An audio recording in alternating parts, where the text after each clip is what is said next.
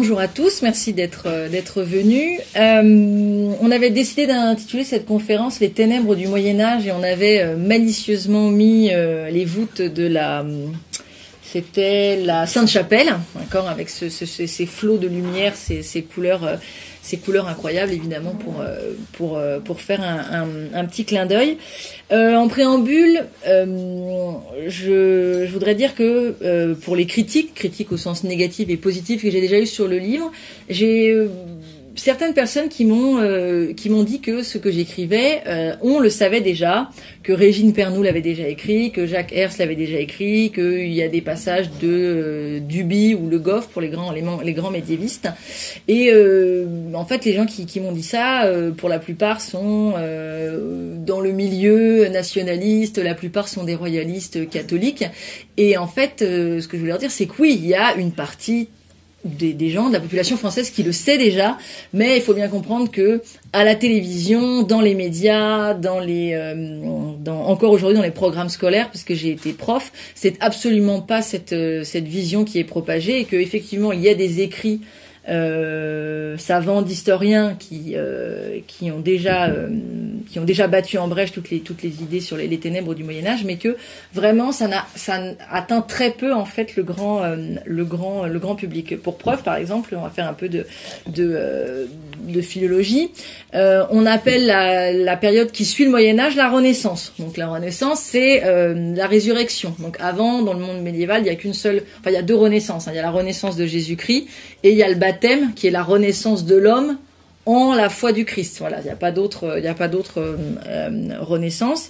Ensuite, selon l'expression de Bernard Quillet, qui reprend en fait l'expression de le roi de la Durie, de 1490 à 1560, on a le beau 16e ou le beau 16e siècle. on a la Renaissance, le beau 16e siècle. Pour ce qui concerne la France, le 17e, c'est le grand siècle. C'est le siècle de euh, Louis XIV. Et le siècle d'après, c'est le siècle des lumière, voilà. Et la fin du 19e, le moment euh, donc des années 1870, quand la Troisième République arrive jusqu'à 1914, c'est la belle époque. Et à contrario, euh, alors euh, les âges sombres euh, on va trouver ça au 19e dans des ouvrages d'historiens. Ça a été en France assez rapidement battu en brèche, mais ça reste encore dans le vocabulaire euh, américain. Et donc dans des publications qui sont traduites, il faut le savoir, euh, on va utiliser le terme de Dark Ages. Donc en français, c'est, pas resté, mais des articles français qui vont être traduits pour être dans les, dans les revues internationales vont pouvoir, parce que c'est le mot anglais et surtout américain, peuvent utiliser. Donc on voit bien le beau 16e, les Lumières, la Belle Époque, et par contre, bon, le Moyen Âge, déjà pas top, on sait pas trop ce que c'est. C'est entre, voilà, c'est une période de stagnation qui a duré mille ans. Où est-ce que souvent on trouve ça dans les dictionnaires? Cette période de stagnation entre l'Antiquité et la Renaissance, quoi. Il leur a fallu mille ans pour se retourner, de... Et euh, voilà, donc. Euh, euh, moi, la, la, présentation que je, voudrais dire, enfin, comment mon, mon ressenti, c'est effectivement aussi le, on a depuis quelques années une résurrection de euh, d'un imaginaire médiéval, ça redevient à la mode, donc on a euh, des fêtes médiévales qui sont euh, organisées, pas très loin de chez moi, en Bourgogne, ils refont Guédelon, c'est-à-dire ils refont un château médiéval, on en parle un peu, mais ça reste quand même assez euh, pittoresque. Et on a été à Guédelon avec les enfants. Euh, mon fils s'est habillé en chevalier, euh, la petite en princesse de Disney, parce qu'ils leur mettent des espèces de, de petites robes en tulle, dont je sais pas si les, dont les princesses médiévales ne, s'habillaient pas. Et, et, puis, puis on a acheté une épée au, au, au gamin pour qu'il tue des dragons, hein, évidemment, parce que tout ça a un côté très folklorique.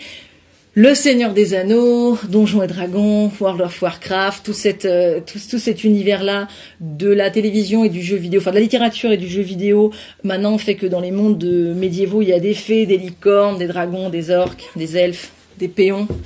Euh, donc voilà, c'est, c'est, euh, ça reste quand même très, très folklorique. On a aussi une tendance euh, très euh, New Age, un peu fantasmée, vous savez, sur le monde d'avant. Le monde d'avant, ils n'étaient pas aussi capitalistes. Dans le monde médiéval, ils, euh, ils recyclaient, ils étaient en communion avec la nature. Enfin, des fois, on a, des, j'ai rencontré des gens un peu comme ça sur les fêtes médiévales, très, euh, très gaïa, très, on se met en cercle et on, on, respire euh, les énergies de la, les énergies de la nature. Voilà, parce que voilà, ils, ils, rencontreraient un paysan du XIIIe siècle, ils se prendraient un coup de fourche dans la tête, hein, très clairement, d'accord? Je veux dire, il faut, il faut le, il faut le, le dire. Donc euh, par contre, il y a vraiment un, dans notre euh, comment dire, dans notre euh, cursus, dans les, on, arrive à l'âge adulte, on a été à l'école. Si on veut être intelligent, on, s'est cultivé aussi un peu de son côté, grâce à ses, parents. Et on a une véritable coupure pour ce qui concerne le, le Moyen Âge. Donc, j'ai trouvé un instant, voilà. Euh, juste comme ça pour voir, j'ai été taper euh, philosophe sur euh, la page Wikipédia, parce que je pense que c'est la plupart. dès que quelqu'un veut un renseignement, la première chose qu'il fait pour voir les dates, voilà, il va sur sur Wikipédia. Et voici ce que j'ai trouvé. En un sens large, on appelle philosophe celui qui pense de façon conceptuelle, radicale, critique, systématique les grands principes et les valeurs de la vie et de la connaissance. Deux points. Platon, Aristote, Descartes. Nietzsche, les, les, non, Leibniz, Spinoza, Kant. Alors, là quand même, vous vous rendez compte qu'il y, a un trou quoi. Platon, Aristote, Descartes. Donc euh, on est du on du 5e siècle avant Jésus-Christ et directement on arrive euh, on arrive euh, à la période donc moderne de la Renaissance. J'ai fait la même chose pour sciences physiques et astrophysique et j'ai fait je suis tombée donc sur Aristote, Pythagore, Archimède, Galilée, Newton. Pareil. Donc en fait on a ce trou de on ne connaît pas de personnalité scientifique, philosophique du Moyen Âge de temps en temps, il y a un peu. Alors j'ai beaucoup aimé parce que oui, après euh, philosophie, ça continuait, ça disait euh, certains textes religieux peuvent contenir des notions d'ordre philosophique. Je me peut-être qu'ils vont nous citer saint Thomas d'Aquin et on a eu Bouddha et Confucius. Euh, voilà, euh, pourquoi pas. Donc on a vraiment un trou, un vide surtout on va dire dans la culture générale. Je veux dire, euh, j'ai pas lu tout, tout Descartes et je, vous non plus, j'en suis sûr. Vous avez pas lu tout Aristote, vous avez pas lu tout Platon. Vous savez qui c'est, vous savez à peu près les placer, vous savez à peu près ce qu'ils ont écrit, vous connaissez les. Enfin, voilà, quand vous discutez avec quelqu'un, vous n'avez pas lui expliquer.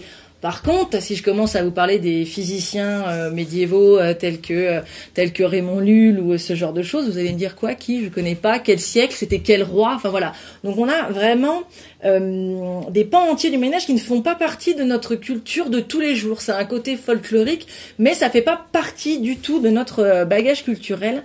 Et ça en vient à ma deuxième à ma deuxième partie de euh, quelque chose qui m'a toujours, euh, quand j'étais à en fac d'histoire, qui m'a toujours euh, interpellée, c'est ce qu'on appelle la mentalité médiévale.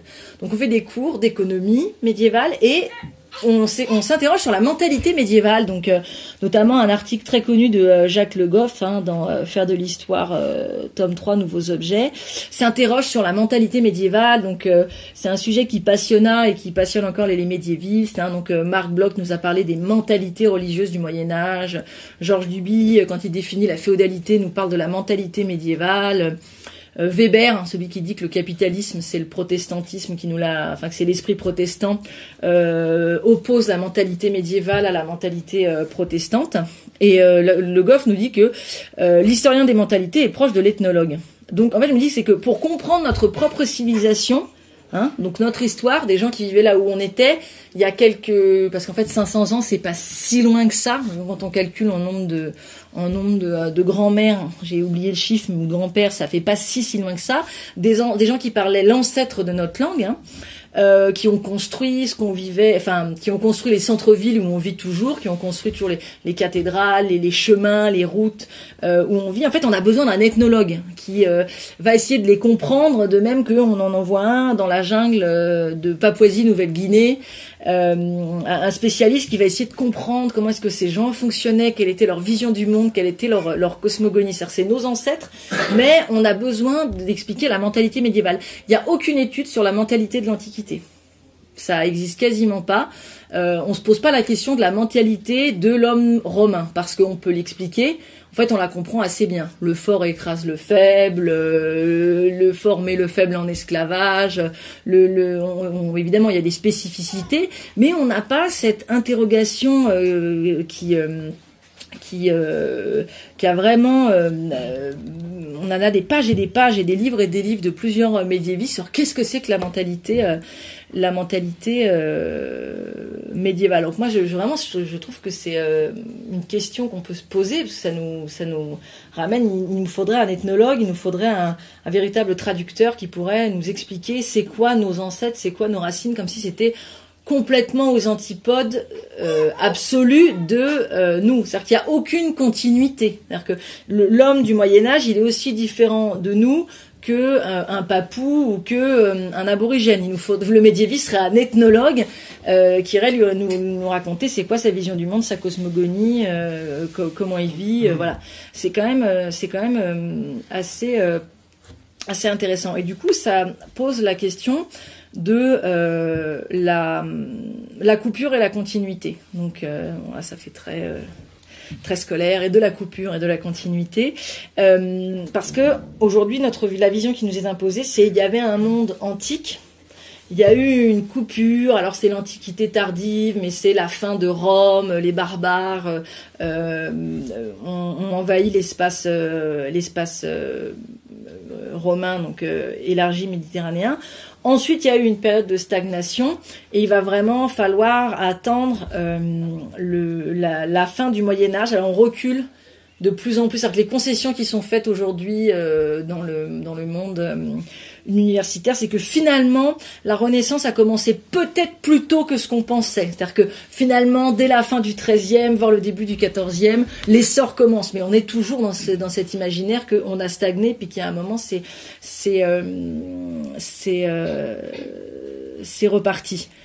et donc en fait, le, le qu'est-ce que c'est que la société médiévale du coup? Qu'est-ce que c'est Qu'est-ce que c'est que cette euh, mentalité? Alors déjà, première chose, il faut pas euh, fantasmer cette mentalité médiévale, il faut pas fantasmer non plus ce monde médiéval, ni dans le négatif, mais il faut pas tomber dans l'écueil du positif. Hein. Par exemple, euh, c'est pas parce que le mot banque, par exemple, au hasard, complètement au hasard, apparaît au XVIe siècle qu'il n'y a pas de banque au Moyen Âge, d'accord?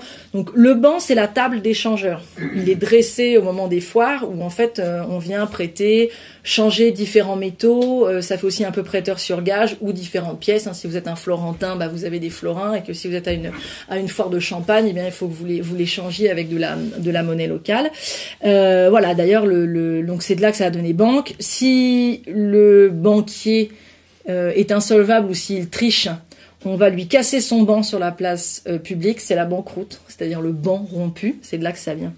Et en fait, euh, évidemment, la banque, la banque existe. Et en fait, ce que dit très bien Jacques Hers, c'est tout au long du Moyen Âge, on a une répétition acharnée des autorités laïques et des autorités religieuses à interdire l'usure. Qu'est-ce que ça veut dire? Ça veut dire que l'usure se pratique. Je veux dire, on ne, on ne, on passe pas son temps à dire attention, excommunication, attention, c'est interdit, et à passer son temps à faire des règlements et à les répéter si ça ne se passe pas. Je veux dire, il il est, c'est, c'est au contraire la preuve que la répétition de cette interdiction est au, contraire la preuve que ça se, pratique et euh, par des euh, par des bons catholiques, il n'y a pas que les, Lombards ou les Juifs qui, pratiquent euh, le, prêt à intérêt qui est appelé l'usure. Et donc du coup, cette remarque là de Jacques Herz, je pense, c'est vraiment une interrogation sur la société médiévale. Je pense que aux antipodes de la thèse rousseauiste, parce qu'elle a une vision catholique de l'homme et de la société, donc qui est basée sur le péché originel, lutte et interdit des pratiques antérieures. D'accord? La société médiévale, elle n'est pas traditionnelle par essence, par euh, nature. C'est pas des gens qui sont en phase avec. Non, c'est un système coercitif de règles et de lois, de comportements qui luttent contre certaines euh, pratiques qui ne sont pas forcément euh, naturelles, mais qui découlent à la fois des évangiles, donc du projet chrétien, et aussi des législations euh, barbares primitives qui sont assez éloignées du fonctionnement du monde du monde romain. C'est-à-dire qu'en fait, le, monde médiéval, il a mis du temps à s'imposer. Donc la plupart des descendants de Clovis sont polygames, Hein, tous les, le, principe des Mérovingiens et des premiers Carolingiens, c'est que ils ont nombre d'épouses et que les concubines se battent pour mettre leur fils sur le sur le trône. Il a fallu des siècles pour arriver la traite, la l'esclavage sur le territoire européen, que ce soit la traite de ceux qu'on appelait les Slaves enfin les qui sont devenus les esclaves. qui étaient qui étaient acheminés ou ce qu'on a où on a eu aussi assez tardivement de l'esclavage pour dette. On avait aussi des esclaves irlandais euh, qui était acheté par les Anglais, d'où une, une, explication très intéressante à la conversion massive de l'Irlande au christianisme, parce que quand dans ce pays qui était vraiment ravagé par la traite euh, sont arrivés des gens en disant non seulement on va interdire l'esclavage et on va vous protéger de ça, ça a eu un, un engouement, euh, un, engouement très intéressant, et donc du coup plutôt que de rester dans une dans une proposition euh, monde moderne contre monde traditionnel, je pense qu'il faut vraiment voir le mouvement et il faut vraiment voir que c'est projet contre projet. C'est-à-dire que le monde, le, le, la, la, la, mentalité et la manière de fonctionner médiévale, c'est un projet qui a des bases, qui a eu des ennemis, qui a gagné à un moment et qui en fait, à la fin du Moyen Âge, a commencé à être euh, battu en brèche par ses ennemis, c'est-à-dire qui, qui, ont les mêmes idées, parce que les hommes sont morts, hein, évidemment, qui ont les mêmes idées, ces idées qui veulent ressusciter l'Antiquité, une certaine vision de l'Antiquité, une certaine vision de l'homme, une certaine vision de la banque, une certaine vision de la femme aussi, une certaine vision du faible. Euh, et, et, euh, et, cette vision-là, ce projet, a commencé à gagner du terrain à la fin du Moyen Âge et va accoucher de la modernité.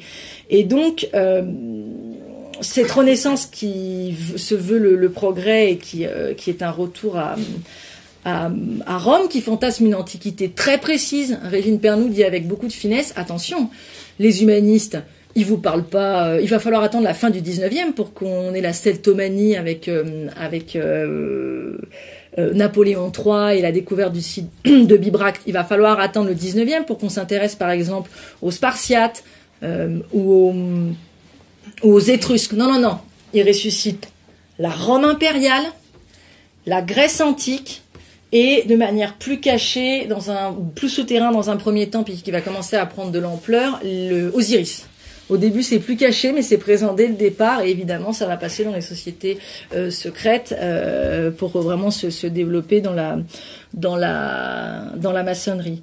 Euh, et voilà. Et du coup, c'est seulement de cette manière qu'on comprend la vision qui est forgée par les humanistes puis les Lumières, qui va être reprise par l'école de la Troisième République et du coup qui va être diffusée à toutes les petites têtes blondes et même pas que, puisque il y avait aussi les, euh, colonies. Et c'est à ce moment-là qu'on arrête de parler d'erreurs, de maladresse, de, euh, de de de sensibilité des auteurs. Ils n'ont pas vu, ils n'ont pas compris, ils se sont mépris. Non, non, non, non.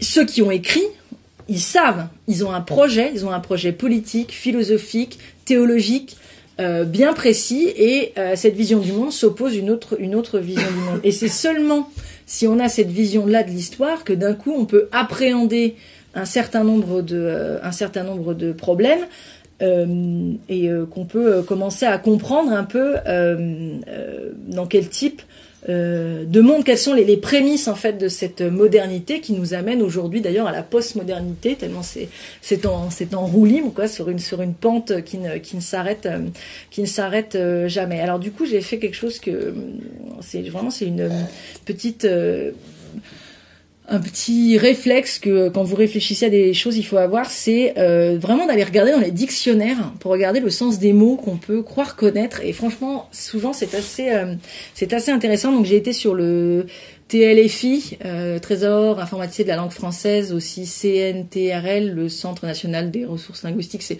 le plus grand dictionnaire parce que vous avez les étymologies, la première fois que le mot a été utilisé, voilà, c'est sur internet le plus le plus complet et j'ai tapé moderne. Parce que nous vous savez que en 1492 c'est la fin du Moyen Âge on nous dit et c'est le début de l'époque moderne. Moderne. Première citation qui existe ce produit appartient à l'époque actuelle ou à une période récente synonyme d'actuel antonyme d'ancien de passé très bien.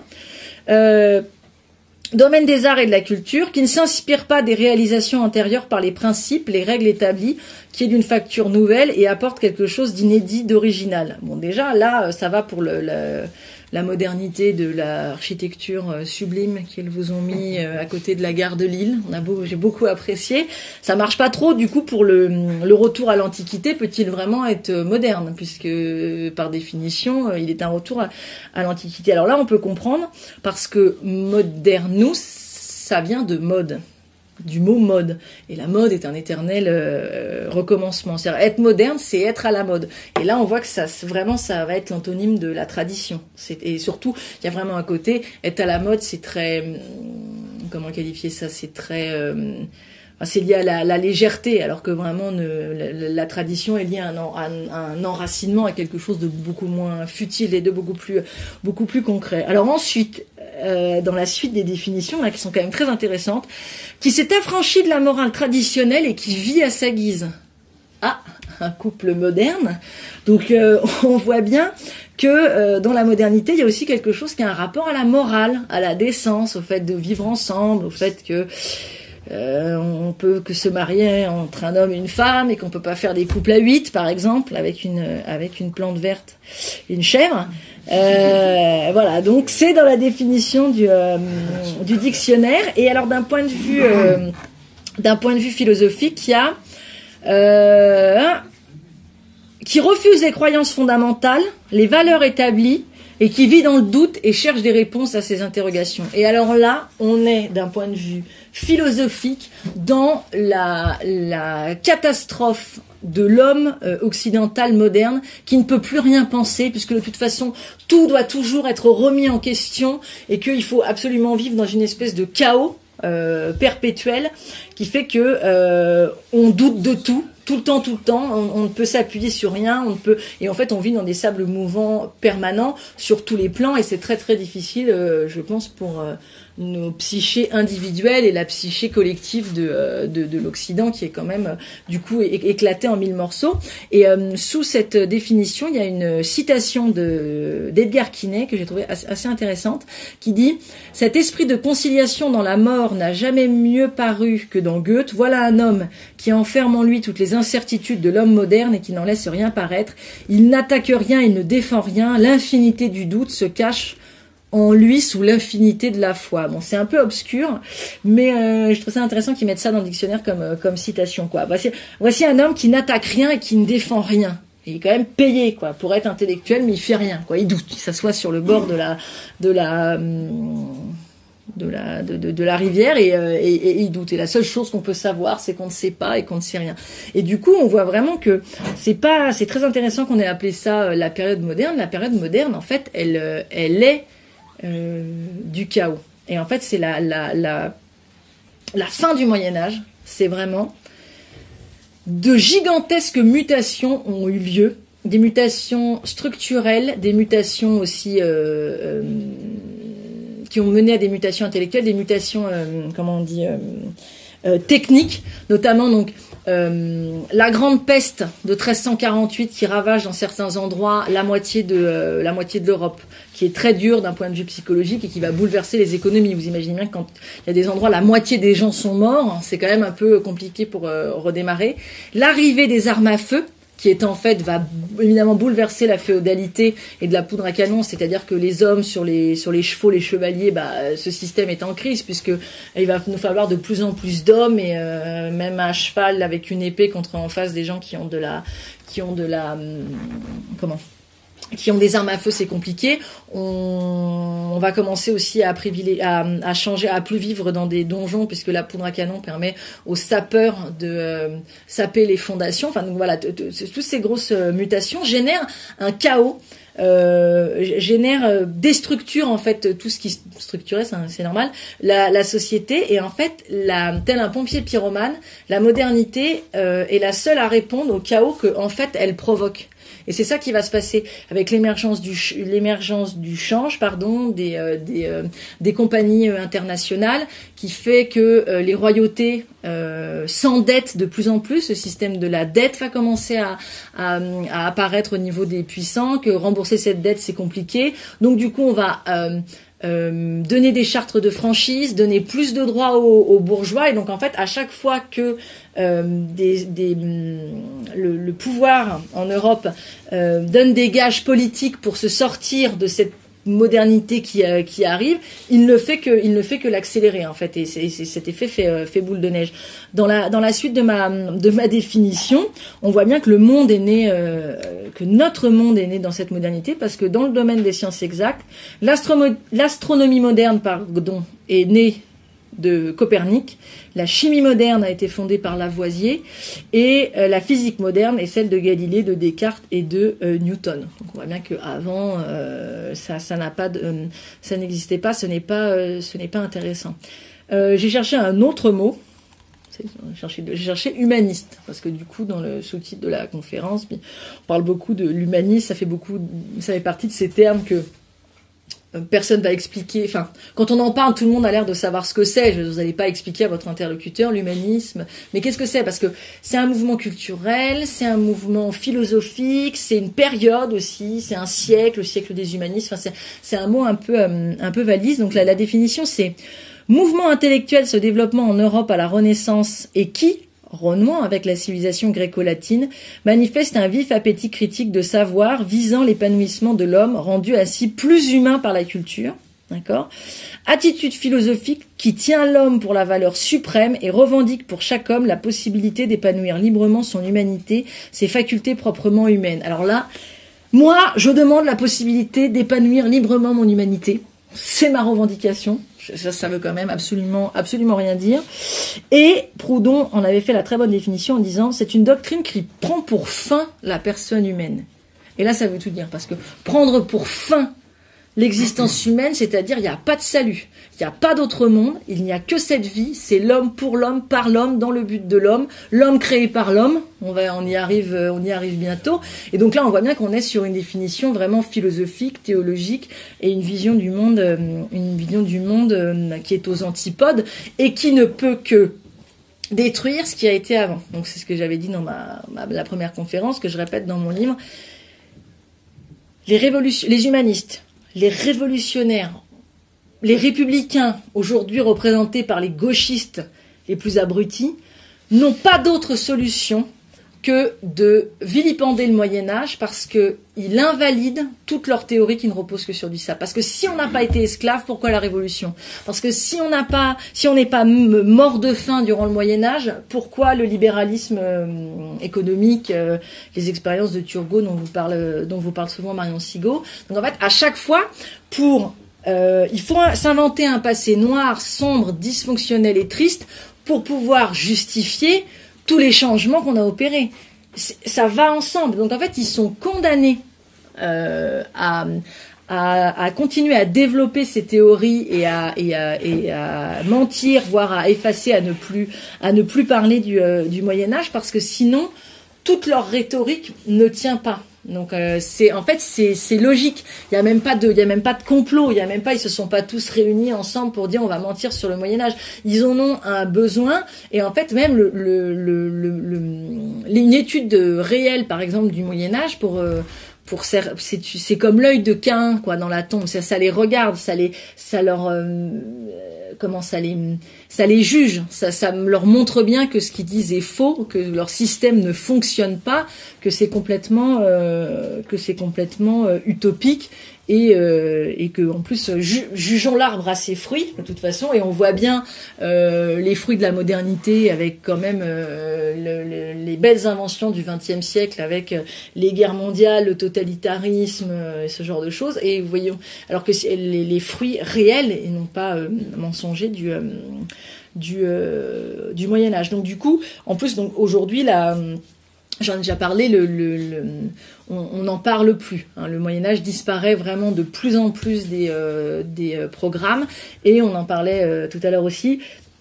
De toute façon, les programmes ne sont plus, on revient à ma, ma, problème de continuité, on voit plus les choses dans la continuité. Donc, vous allez faire Rome, telle période, parce que c'est aussi Milan, enfin c'est 753 plus 496 Rome, donc c'est aussi très long, vous allez faire Rome, puis ensuite vous allez faire euh, Charlemagne par exemple, puis ensuite vous allez faire la Renaissance, puis ensuite vous allez faire la, la, la, la, Belle Époque, c'est-à-dire qu'il y a euh, plus de possibilités d'avoir une continuité, de construire des savoirs, de poser des briques les unes à la suite des autres, et surtout de pouvoir euh, comparer, ce qui, ce qui à mon avis ils ne, ils ne veulent, ils ne veulent pas trop, on a vraiment, on a vraiment scindé scinder euh, le, savoir en petites briques pour qu'il n'y ait pas de, possibilité de, comprendre, de comprendre euh, le tout, pour qu'on reste du coup dans ce doute. C'est sûr que si on s'éclame, si on n'a que la moitié des informations, on reste dans le doute jusqu'à la fin, dans la compréhension jusqu'à la fin de sa vie.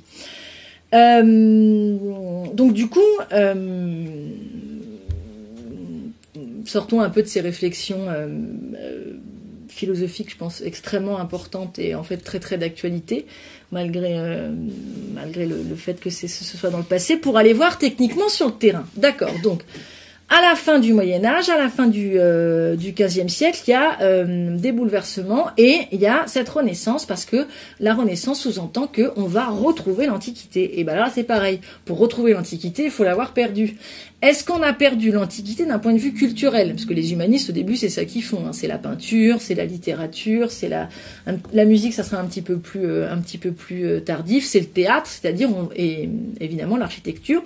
On va retrouver une, une antiquité, euh, une antiquité perdue. Alors, euh, l'Église avait évidemment, à la fin de, avait été la seule structure au moment de la désagrégation de l'Empire romain à avoir la capacité de garder le savoir. Et donc, elle avait gardé dans les scriptoriums, elle avait déjà sauvé euh, des incendies d'Attila, des ravages de, des barbares, un certain nombre, un certain nombre euh, d'écrits, et elle l'avait conservé beaucoup en latin évidemment parce qu'elle avait conservé des ouvrages euh, latins. Il faut savoir que les latins, enfin les, les, les romains, euh, les romains lettrés parlaient le grec.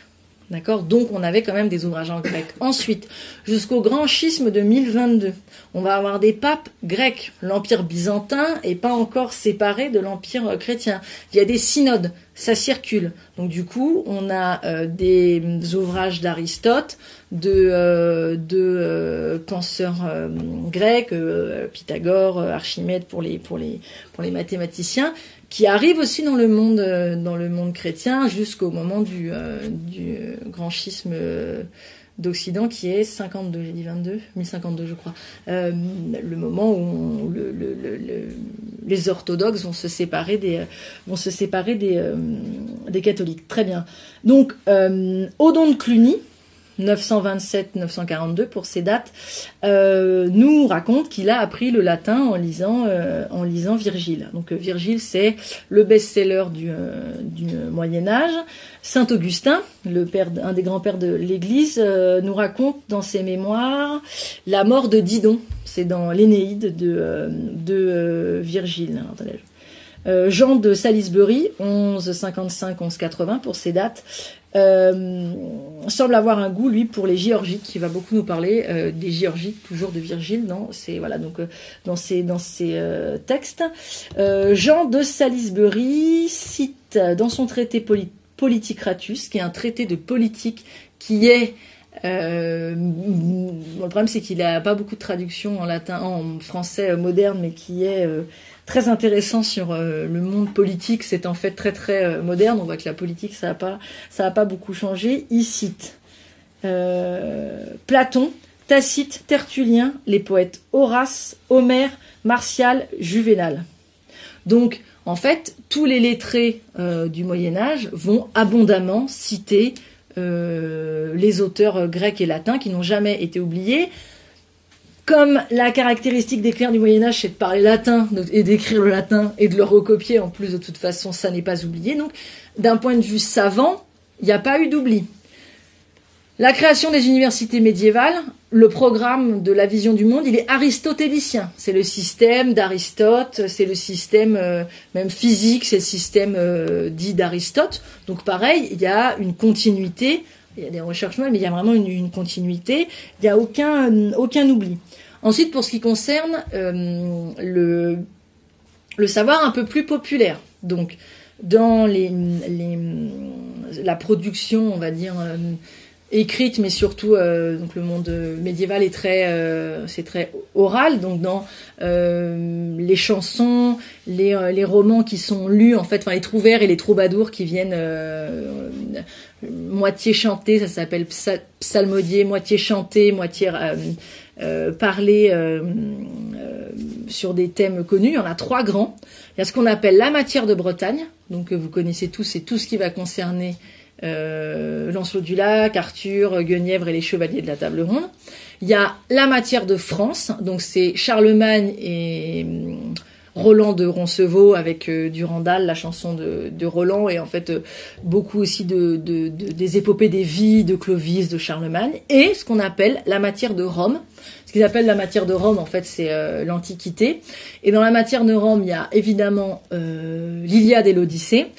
Il y a Virgile et en fait il y a aussi des Hannibal et ses éléphants au moment de la deuxième guerre punique et le héros toute catégorie du Moyen Âge, que tous les petits-enfants connaissent sûrement plus que les petits garçons à l'heure actuelle, c'est Alexandre le Grand et ses chevaux et Bucéphale et la la la, la comment la, son son épopée euh, jusqu'au fleuve jusqu'au fleuve Indus c'est on en trouve des, des histoires d'Alexandre le Grand on en trouve mais pléthore dans toutes les langues on en trouve en latin et on en trouve dans toutes les langues euh, dites vulgaires européennes. On en a en occitan, on en a en italien, on en a, on a l'Alexander Roman en, en allemand, on en a en suédois. Enfin, on en a vraiment, euh, vraiment partout.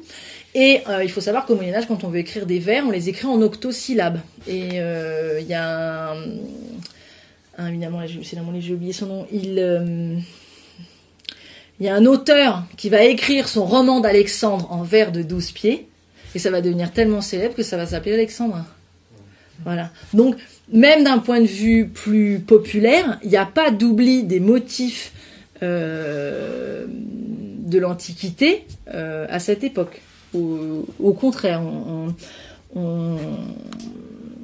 ça fait partie de la culture c'est très populaire. D'ailleurs on voit bien moi je les trouve très intéressantes ces trois matières. C'est-à-dire qu'il y en a une qui nous vient du monde celte du monde un peu germain du monde païen qui était là avant. Il y en a un qui est euh, le le passé proche c'est-à-dire euh, les, les, grands héros euh, de notre tradition, à savoir Charlemagne, Clovis, parce que par exemple quand on arrive à l'an 1000 ou à l'an 1200, euh, voilà, c'est les, les, ancêtres des rois, euh, des rois qui règnent, et euh, cette antiquité beaucoup plus, beaucoup plus, beaucoup plus large. C'est les trois grandes matières, on va dire laïques. Évidemment, on va mettre de côté tout ce qui est, tout ce qui est, tout ce qui est religieux. Donc, le Jacques Hers, dans son livre euh, le Moyen Âge une imposture, il a vraiment une, il, le démontre très très bien. Il a une charge euh, très très forte là-dessus en disant euh, que voilà le, la, Renaissance, qui, enfin nous aujourd'hui on dit la Renaissance c'est la redécouverte d'un point de vue culturel de la du monde du monde antique. Il a jamais été oublié. Il y a par, par contre évidemment un changement architectural là qui est, qui est évident, hein, c'est-à-dire qu'on va passer de la fin du gothique flamboyant à ce, on va se remettre à reconstruire un peu à la romaine, alors ou à la grecque, on peut trouver ça très beau. Les goûts et les couleurs, c'est dans la nature. Par contre, d'un point de vue technique, c'est pauvre, quoi. Parce que quand on, regarde la construction, un, un, temple carré, vous imaginez bien que par rapport avec les, les arches sont simples, dans l'histoire, on était passé à, euh, au roman qui croisait les voûtes, donc c'était plus complexe. Puis ensuite, les arcs brisés du gothique avec euh, ces contreforts pour tenir cette espèce de structure. Parce qu'une cathédrale, d'un point de vue physique, c'est quand même un monstre de pierre qui tient sur des allumettes, hein, ces espèces de grandes colonnes comme ça. Donc euh, techniquement, c'était très compliqué. Puis d'un coup, on dit non, tout ça, c'est oula, c'est moche. On va revenir à une simplicité, à des lignes épurées. Pourquoi pas? Mais n'y a pas de génie, il n'y a pas d'invention technique, c'est euh, c'est pas voilà. Et surtout, euh, on en revient à euh, ce dont je viens de vous parler. Vous savez comment est-ce qu'on appelait au, Moyen Âge et aux périodes qui ont suivi le ce que nous on appelle le, le gothique, l'art français. Opus Franci Jérôme. ce sont les Italiens qui l'ont appelé gothique puisque tout ce qui est transalpin c'est gothique. Euh, mais même les Allemands l'appelaient l'appelaient l'art français. Donc, euh, ce qui fait euh, dire à Régine Pernoud que, d'un point de vue culturel, le Moyen Âge, c'est vraiment le moment où on a eu une production culturelle qui était nationale et patriote. Parce que ensuite, il y aura de temps en temps des, euh, comme les jardins à la française, il y aura des contre-exemples. Mais ensuite, on va passer son temps à imiter les autres. C'est-à-dire la Renaissance, on va passer son temps à imiter les Italiens. Puis ensuite, au moment des Lumières, on va devenir anglophile. Et puis ensuite, on va devenir germanophile. Et aujourd'hui, de toute façon, la seule chose qui est bien, c'est les États-Unis. Et dans le monde un petit peu plus high-tech geek, euh, ça va être l'Asie, le Japon. Mais ce que je veux dire, c'est que on passe son temps à, copier les autres, alors qu'il y a vraiment un moment où on a produit quelque chose euh, dont euh, voilà euh, d'un point de vue national qui était notre savoir-faire notre manière de en tant que en tant que français on va dire bah c'est le c'est le c'est le Moyen Âge en fait. On ne on ne on ne copiait pas les autres à côté. Évidemment on pouvait s'en inspirer mais c'est pas mais voilà. Les, les châteaux de la Loire n'ont été construits que par des Italiens quasiment. Les inspirations étaient italiens, les, sculpteurs étaient italiens, les, escaliers, euh, fabuleux là ont été faits par des par des Italiens et le, le nec plus ultra c'était de faire construire entièrement son château par des Italiens. Quand on est roi de France, ça pose quand même un problème. Je veux dire, vous, si vous avez envie de vous construire, de faire venir un architecte italien ou espagnol ou ce que vous voulez pour votre maison, d'accord, mais pour construire euh, les demeures des rois, qui sont quand même censés être le représentant de la nation ou d'un peuple, c'est quand même pas très très bon signe, quoi. Surtout pour construire euh, euh, absolument, absolument tout le tout le, château. Et en fait, le, le, le j'ai pas, pas tout abordé ici, mais exemple, je suis pas, je suis pas historienne de l'art, mais je pense que c'est vraiment très intéressant de de pas de pas rester cantonné dans son coin et de, s'ouvrir à d'autres disciplines pour quand même essayer de d'en faire du sens et de pas tomber dans le piège de je gratte mon petit carré d'herbe pendant que mon voisin gratte son petit carré d'herbe et puis on fait des grandes publications internationales que personne ne lira jamais. Euh, le le, le la vision qu'on a sur la peinture, parce que la Renaissance vraiment c'est la peinture. Hein. Si on dit Renaissance à quelqu'un, c'est euh, Michel-Ange, c'est euh, Botticelli, euh, c'est le, voilà les, vierges. D'abord les vierges à l'enfant, puis ensuite la Vénus dans son dans sa coquille Saint-Jacques. voilà, c'est vraiment les, les images qu'on a qu'on a du Moyen Âge. J'ai lu un bouquin incroyable euh, qui s'appelle La peinture à Florence et euh, à Sienne par un certain Mess Millard. C'est un anglais ou un américain. Euh, le livre est dû sortir dans les années 70, mais il a été traduit en France qu'en 94.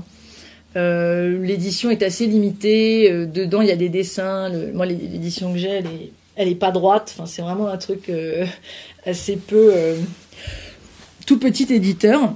Et j'ai vraiment adoré lire ce livre. Il a vraiment euh, mis le doigt sur tout ce que euh, tout au long de mes études je sentais, sauf que lui il l'a vraiment étudié et il a vraiment poussé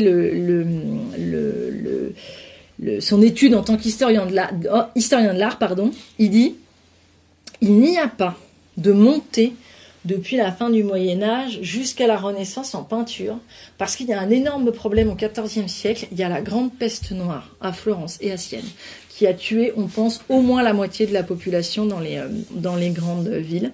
Et donc en fait, ce qui s'est passé, c'est qu'on a eu, on a eu une, un premier détachement de... Euh, de la peinture qui à l'époque on, peignait ou sur des murs ou sur du bois parce qu'on n'avait pas encore inventé la peinture à l'huile qui sera inventée on pense dans les Flandres dans les années 400 donc en plus c'est même pas l'Italie qui va inventer le tableau sur toile qui se prend qui se décroche qui se voilà qui est une avancée euh, technique. Alors qu'avant on peint sur du bois c'est compliqué. Euh, euh, comment? On, commence à avoir effectivement un détachement donc à la fin des années 1280 en Italie, 1300, jusqu'à 1340. On continue évidemment à, peindre des vierges à l'enfant, à peindre des Jésus en croix, à peindre euh, toutes sortes de saints, mais on commence à humaniser les visages, euh, les couleurs changent un peu, euh, on se détache un peu du formalisme. Alors c'est ce qu'on a appelé les pré-renaissants, parce que en fait il peut pas y avoir de quelque chose de beau au Moyen Âge, donc il faut que ça soit faut que ça soit pré-renaissant, quoi. C'est contemporain de Saint-Louis, mais c'est pré-renaissant. Ça annonce, quoi. C'est une vision thaumaturgique de la, du, du, du, futur. On les appelle les primitifs, ce qui est débile. C'est comme la pré-révolution. Maintenant, ils en sont à la proto-révolution industrielle il y a les pré-révolutionnaires et avant il y a les proto. il y aura les pré-proto-révolutionnaires. C'est-à-dire que plutôt que de prendre les choses dans l'ordre, on prend un événement fondateur et puis on tourne autour. Quoi. Vous voyez bien, il y a la modernité, il y a l'avant-modernité, il y a la post-modernité. C'est complètement stupide comme manière de nommer les, les, nommer les choses. Parce que un, un, comment? Quelque chose qui est avant, peut poser les bases sur quelque chose qui est après, mais celui, ce moment où ils, au moment où ils le font, eux, ils le savent pas. Vois, à aucun moment, euh, Giotto, qui est le grand peintre de ce, ce dont je vous parlais les primitifs, s'est dit je serai l'inspirateur de Michel-Ange. Dans 150 ans, euh, en voyant mes tableaux, euh, il peindra euh, le, plafond de la chapelle Sixtine. Je veux dire, lui, il, il sait rien. Il ne sait pas qu'il est un précurseur. Il ne sait pas que donc voilà, c'est euh, cette classification déjà on dit assez long.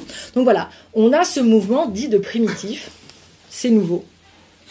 Et puis grande peste noire, 1348. Donc des Génois sur les comptoirs de Caffa au nord de la mer Noire. Euh, euh, alors qu'ils sont assiégés par les Chinois ou les Turcs, hein, parce qu'on arrive sur les bords de la mer euh, on arrive sur les bords de la, pas très loin de la, de la Caspienne, euh, euh, contracte le virus de la peste bubonique, rentre à Gênes infecté. Il y en a plus beaucoup qui sont vivants à l'arrivée, mais ils descendent. on ne sait pas s'ils sont descendus à Florence ou s'ils sont descendus à Gênes, c'est un peu compliqué. Mais ils amènent le bacille de Yersin, donc qui est le bacille qui est dans la puce, qui est dans le rat, passe à l'homme. Et euh, c'est la grande peste pulmonaire qui s'abat sur l'Europe. Il n'y avait pas eu la peste en Europe de, de, manière endémique comme ça depuis Justinien. La peste pulmonaire, c'est la pire parce que c'est celle qui va se transmettre le plus. D'un point de vue euh, psychologique, on va dire pour les, les, les gens, c'est une maladie horrible, c'est-à-dire qu'on on se, on se marbre de sang, on, se, on, a des bubons partout et en fait à la fin souvent, je disais pour les détails, en fait on, se noie dans son propre sang. Dans en fait ses poumons, les poumons se désagrègent, se remplissent de sang. Donc euh, l'odeur de la mort est partout. L'Italie est quand même très rurale, même si euh, pardon très euh, urbaine, même si c'est des petits villages, mais c'est plein plein de petites villes donc ça se transmet évidemment très très vite. Donc il faut bien comprendre ce que ça peut être. C'est cette population où les gens sortent plus, tout l'été les gens ne sortent plus dans les rues, les cloches ne sonnent plus. La seule chose qu'on entend, ce sont les charrettes euh, qui emmènent sans relâche. Les auteurs nous parlent beaucoup des, roues, des charrettes là, qui emmènent sans relâche les morts à la fosse, commune. Tout le monde est touché, tout le monde perd, euh, perd, des plusieurs membres de sa, sa famille. Le, choc est très, important.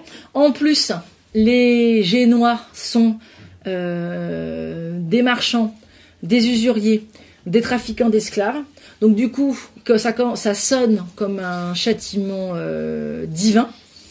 Euh, à Florence et à Sienne, et euh, surtout à Florence, les décennies qui ont précédé la peste ont vu des banqueroutes frauduleuses comme jamais, liées à des jeux sur le débit et sur le taux de change, à des choses qui ressemblent beaucoup à ce qu'on voit aujourd'hui, où en fait ils avaient trompé notamment Naples, qui avait été le dindon de leur farce, et Naples euh, était le grenier à blé de l'Italie. Et la monnaie, la monnaie de Florence étant dévaluée, et Naples en plus en ayant un peu marre de se faire euh, prendre pour le dindon de la farce, achemina très très peu de blé. Donc en plus c'est sur une, euh, c'est sur et le, les, les, deux hivers précédents avaient été très rigoureux. Donc c'est sur une population affaiblie et avec une nourriture. Alors évidemment on ne mourrait pas de faim au Moyen Âge, mais une nourriture beaucoup moins abondante et de moindre qualité que s'est abattu la que s'est abattu la peste. D'accord cet événement, dont tous les gens qui vont raconter l'histoire de la, de la peinture et de la culture, en général, est occulté. On en parle très peu. Et ce bouquin-là, dont je vous parle, il montre que c'est impossible de faire l'histoire de l'art en Italie sans prendre cet événement en compte. C'est tellement important qu'il faut savoir que Sienne, au XIVe siècle, était une rivale de Florence et de Venise ce qu'elle ne sera plus à l'époque, vous avez jamais entendu parler de Sienne, elle ne sera plus à l'époque des, à l'époque des Médicis. Ils avaient commencé à agrandir le dôme de la cathédrale de Sienne. Et euh, l'architecte a succombé de la peste. Sienne a été ruinée, elle s'en est jamais remise. Et aujourd'hui, si vous allez vous garer sur le, à côté de la, cathédrale, ils ont fait un parking et ça s'appelle la Facazione, je le prononce mal. Et par terre sur le parking où ils ont coulé le bitume, ils ont laissé les traces. On voit encore les piles de la, de la, comment, de la cathédrale, de l'extension de la cathédrale qui n'a jamais été érigée. C'est vrai, on en a encore aujourd'hui des traces, euh, des traces euh, physiques. Et donc du coup, comme toute société, même la société, même si la société médiévale est beaucoup plus préparée à l'idée de la mort, il n'y a aucune société qui peut survivre à la perte du sens. Je veux dire, là quand même, c'est euh, un événement traumatique absolu. Et ben, en culture et en peinture, dans quelque chose d'assez naturel, on est revenu à une peinture traditionnelle de la moitié du euh, XIIIe siècle, parce que tout ça, c'était trop novateur. On a eu besoin de se raccrocher à quelque chose qui était plus connu, un style qui était plus plus euh, plus classique. Et donc du coup les, les, sociétés européennes et notamment en Italie on est revenu à quelque chose de beaucoup plus symbolique. En plus on est revenu sur des, des euh, panneaux des panneaux très très symboliques euh, avec des Christ en croix, avec Saint Jean en train d'écraser avarice, orgueil et volupté. ça, s'est teinté vraiment de, il faut expier ses fautes, il faut on est vraiment revenu dans un domaine très très très très religieux, très très euh, morbide en fait. Et euh, c'est pour ça que cet essor euh, en peinture des primitifs s'est complètement arrêté. Et il a fallu attendre plusieurs générations, ce n'est qu'au début du 15e, que vont réémerger en Italie euh, une, une, peinture qu'on va associer au début de, au début de la Renaissance. Donc voilà, ça c'est vraiment un exemple par rapport à euh, cette ligne du progrès comme ça qui s'envole. Non, euh, l'histoire est faite de coupures, de retours en arrière, de c'est beaucoup plus euh, beaucoup plus complexe, mais c'est caché parce qu'évidemment ce qu'il faut qu'on raconte c'est de l'antiquité, de la fin de l'Antiquité jusqu'à peu près la fin du Moyen Âge, c'est noir et après ça décolle. Si ça commence à décoller puis que vous avez la peste et qu'ensuite ça reprend, dans leur construction idéologique, ça ça va pas. C'est pas c'est pas euh, c'est pas euh, c'est pas intéressant. Et surtout, je pense que la peste noire est un événement euh, que les études un peu voilà tels que, enfin, là où j'étais à la fac, un peu les marxistes, marxiens, on les appelle comme on veut, ceux qui font de l'histoire économique, étudient pas mal, parce que forcément, la moitié de la population qui est morte, euh, on a beaucoup de on a beaucoup de d'actes notariés de cession de terre et puis ensuite bah, le marché du travail s'en trouve quelque peu bouleversé voyez-vous. Euh, c'est pas mal étudié mais c'est assez peu étudié je trouve sur euh, donc déjà là le, les arts c'est quand même un américain qui nous le fait hein, donc on n'a pas de on n'a pas beaucoup d'équivalent euh, de l'ampleur de ce travail en, langue européenne on va dire. Et même sur la philosophie et sur la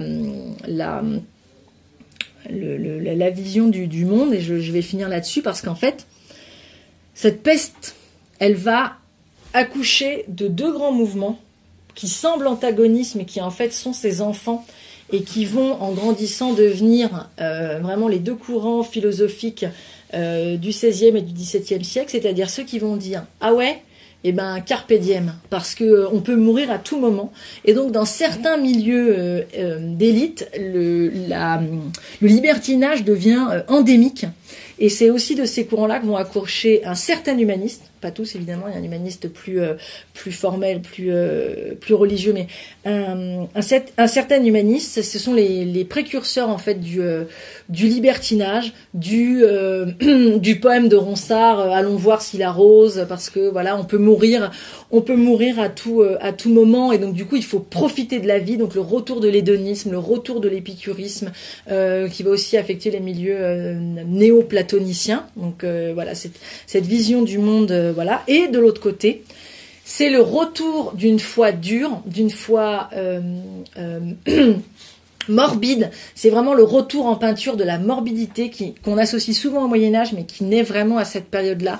On voit fleurir des, danses macabres vraiment à outrance. On se met à représenter parce qu'avant donc il y avait la liturgie chrétienne euh, il y avait un moment pour le Christ en croix, il y a un moment où on parle de, de l'enfer, mais là, ça devient, euh, il y a des fresques partout. Euh, euh on se met beaucoup à s'habiller en noir, et les femmes s'habillent beaucoup en noir, et ça va passer en Espagne, même dans le dans le, le catholicisme au XVIe, XVIIe siècle, il y a vraiment cette mode des religieux de s'habiller tout en noir. Déjà au Moyen Âge, euh, pour teindre en noir, sans les nouvelles techniques, c'est très compliqué, donc on peut pas le faire. Donc de toute façon, on est on est en marron foncé, mais on est on n'est pas en noir. Il y a aussi ce ce côté ce côté technique. Et en fait, pour moi, on voit réapparaître les flagellants qui avaient, qui ont été, qui sont pour la deuxième fois interdits par le pape, qui sont ces gens qui se baladent de village en village en, se, en se flagellant sur la place, euh, sur la place publique. Et je pense que ça a une incidence très très forte ça va toucher les milieux bourgeois, ça va remonter euh,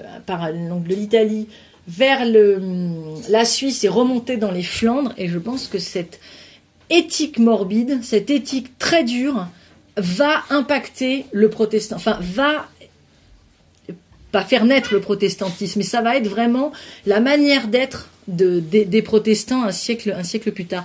Et comme c'est un, siècle de différence, c'est très peu euh, c'est très peu euh, étudié, mais c'est les mêmes milieux, les changeurs, les marchands, là, qui commencent à adopter ce, ce rigorisme formel.